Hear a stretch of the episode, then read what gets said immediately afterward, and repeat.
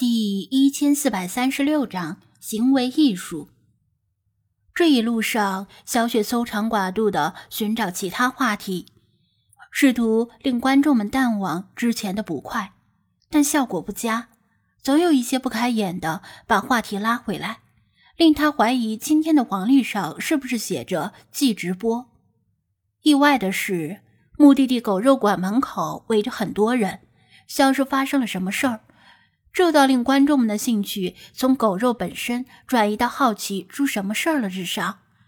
小雪付了车费下车，看到围观者的数量真不少，而且以男性为主，一个个伸长脖子，踮起脚尖，脸上洋溢着难以形容的饥渴，像是前面发生了某些令他们极为感兴趣的事儿。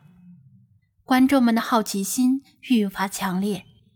纷纷催促小雪挤进去看看，小雪也正有此意，仗着身材纤细灵活，嘴巴甜，一声声“叔叔大爷借光”，挤得全身都沾满了别人的臭汗味儿，终于挤进了人群内圈。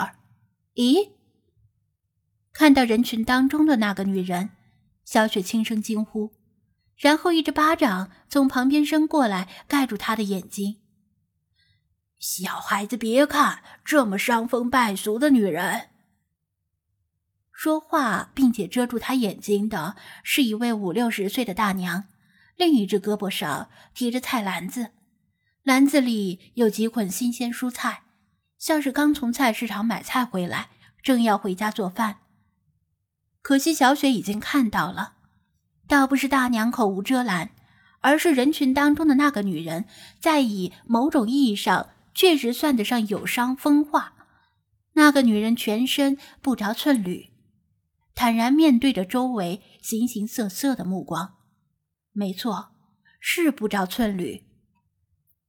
但是在身体的重要部位都涂以浓厚的油彩，而且是那种豹纹的油彩，黄底黑纹，如同伪装色，祸乱人们的视觉。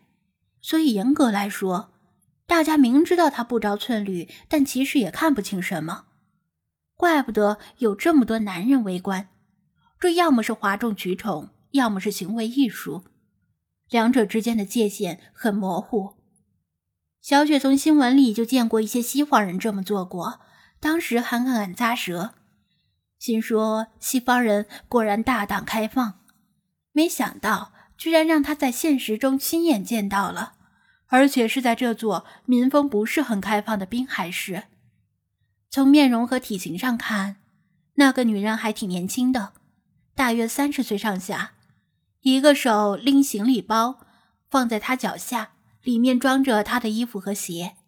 看来她是穿着正常衣服走到这里，然后突然开始脱衣服，并且最终全部脱光。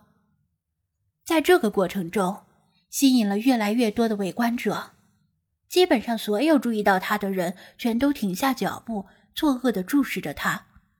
很多人是出于好奇，很多人是出于惊讶和新鲜，也有很多人是出于用眼睛免费揩油的目的。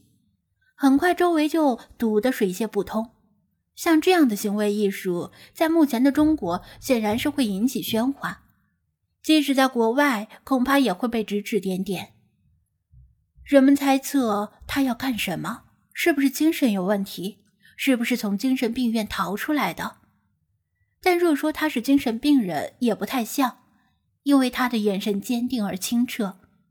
再说这一身高水平的油彩，也不像是精神病人能够画出来的。有些上了年纪的女人，比如遮住小雪眼睛的这位大娘，纯粹是出于义愤而挤进人群，喝令她把衣服穿上。或者想干脆强行给他穿上衣服，但都被他沉默的拒绝了。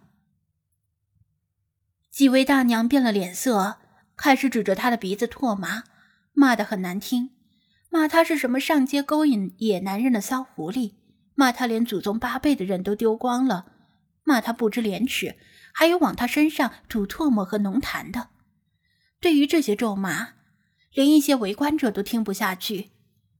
但他依然故我，唾面自干，脸不变色的承受着这些。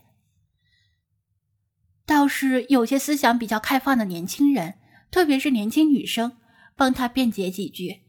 毕竟他在这里站着，又没有求别人来着，凭什么骂的这么难听呢？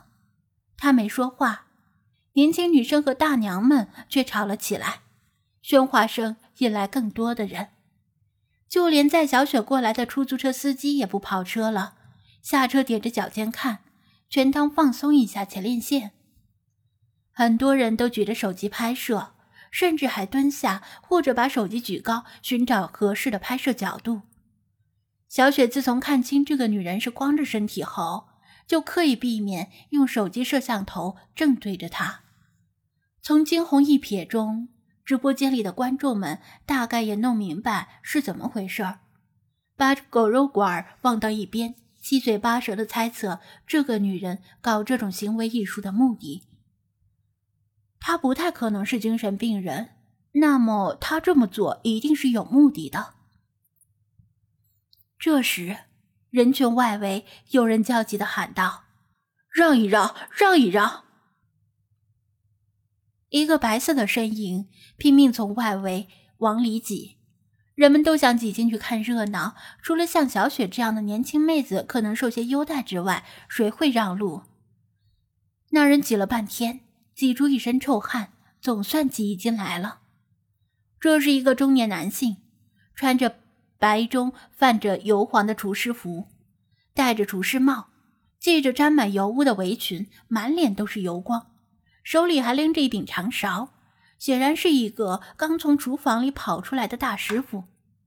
大师傅挤进来之后，没有像其他男人一样死盯着女人。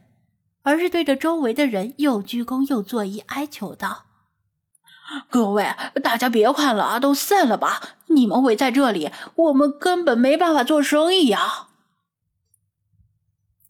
附近商铺里的客人全都被吸引出来看热闹，就连商铺里的员工都跑出来，特别是这些餐饮店，少吃一顿饭或者晚吃一顿饭都饿不死人。但这样的眼福可不是什么时候都能看到。大家注意到，这位大师傅的厨师服胸口还有一个淡蓝色的图文标记，图是一碗冒着香气的肉，底下的文字是“海记狗肉馆”。这个女人站在狗肉馆门口展示她的行为艺术，狗肉馆的生意被首当其冲的影响了。无论这个大师傅怎么哀求。除了少数先来的人看够了，或者有事离开之外，绝大部分人根本不理睬他。这个时候，这个女人突然动了，她的目光落在大师傅胸前的标记上，停了一瞬，然后弯下腰，从行李包里取出一卷横幅，高举双臂展开，然后缓缓转身，让周围所有人都能够看清楚。横幅上面写着：“狗是人类的朋友，别吃朋友。”